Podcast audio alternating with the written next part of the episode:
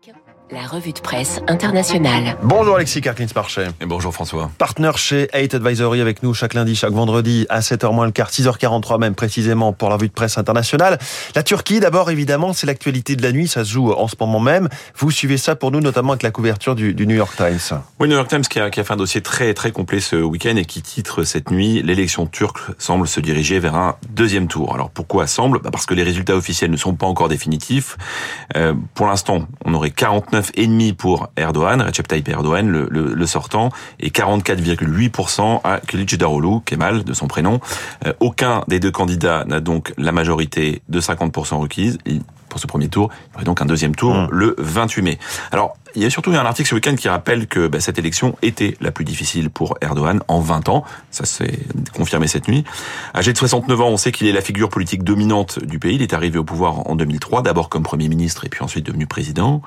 Il est arrivé avec la promesse de construire un pont démocratique entre le monde musulman et l'Occident. Il fut au début d'ailleurs perçu comme un réformateur dynamique, modernisant le pays avec des investissements dans les infrastructures, mais il est depuis contesté, alors tant en Turquie qu'à l'international, et notamment au cours de ces dernières années. Alors ses opposants lui reprochent entre autres une gestion autocratique, un régime hyper présidentiel, peu respectueux de l'indépendance des médias et de la justice. On sait qu'il y a un certain nombre de journalistes et d'avocats. Ah, il y a eu une purge colossale. Ouais. Voilà, qui sont emprisonnés. On lui reproche également la gestion des terribles tremblements de terre qui ont frappé le pays en février dernier. Et puis on reproche surtout la situation économique d'un pays qui a connu 80% d'inflation en 2022, mmh. qui a vu sa monnaie s'éroder et les investissements étrangers se tarir. Avec une gestion des taux d'intérêt tout à fait personnelle. et très, euh, comment dire, très centralisée. Euh, c'est une élection qui a aussi des conséquences géopolitiques, euh, parce qu'on sait que bah, la Turquie est un membre turbulent de l'OTAN et qui a des relations difficiles avec l'Union européenne. En face d'Erdogan, le New York Times souligne que Kılıçdaroğlu l'opposant de centre-gauche laïque et lui-même ancien haut fonctionnaire n'a certes ni le charisme ni l'éloquence d'Erdogan, mais il a fait une campagne sur les thèmes du rassemblement, de l'apaisement, de l'humilité, de la modestie et en s'engageant pour un seul mandat, avec un gouvernement de coalition autour de son credo, droit, loi, justice. Alors, Erdogan, on va le dire, est quand même en situation a priori favorable si on, on croit les, les, derniers résultats, mais il va devoir tenir compte de cette nouvelle donne politique. Mmh. On reste dans cette région du monde avec un voisin euh, pas toujours très ami, la Grèce. Le Financial Times décrit le miracle économique grec. Oui, c'est le Financial Times, et en réalité, il y avait plusieurs articles. Alors, il faut dire qu'il y a les élections euh, qui arrivent, qui arrivent en Grèce. Euh, le Financial Times a publié un article qui souligne qu'après plus d'une décennie de crise, d'austérité, eh bien l'économie grecque est en plein rebond. Et le titre parle du, du plus grand tournant euh, du pays parce que il est effectivement possible que le pays rejoigne bientôt la catégorie investment grade selon les agences de notation. Alors investment grade c'est quoi? C'est la catégorie d'actifs les moins risqués. Alors, la France en fait partie malgré la baisse de sa note, de sa notation récente, mais enfin ça veut dire quelque chose. En réalité c'est même un véritable exploit François. Rappelez-vous, beaucoup de voix souhaitaient que la Grèce sorte de l'euro, hein, pendant, pensant qu'elle ne pourrait jamais réduire sa dette très très très importante. Pendant des années, le pays a fait euh, a été considéré comme le maillon faible. Et pourtant la, la, Grèce vient de retrouver une très forte croissance. Ça fait deux ans porté par un tourisme euh, très très soutenu hein. on sait que le tourisme c'est 20% du mmh. PIB euh, donc un cinquième du PIB la construction est en plein boom.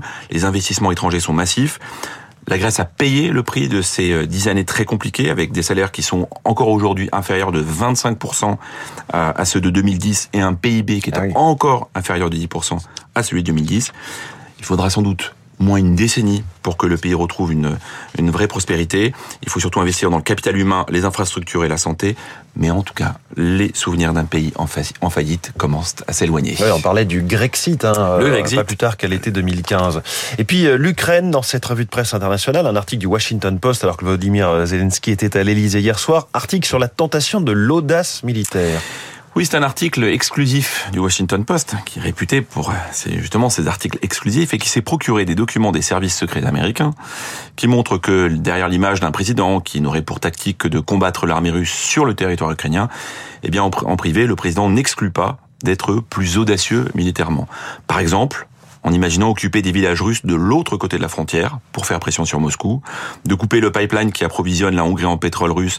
On sait que Orban est le dirigeant européen le plus pro-Kremlin, ou même encore d'utiliser des missiles longue portée pour viser des cibles anti-territoire russes. Alors, le Washington Post précise que dans certains documents, c'est plutôt Zelensky lui-même qui freine les ambitions de, de son entourage.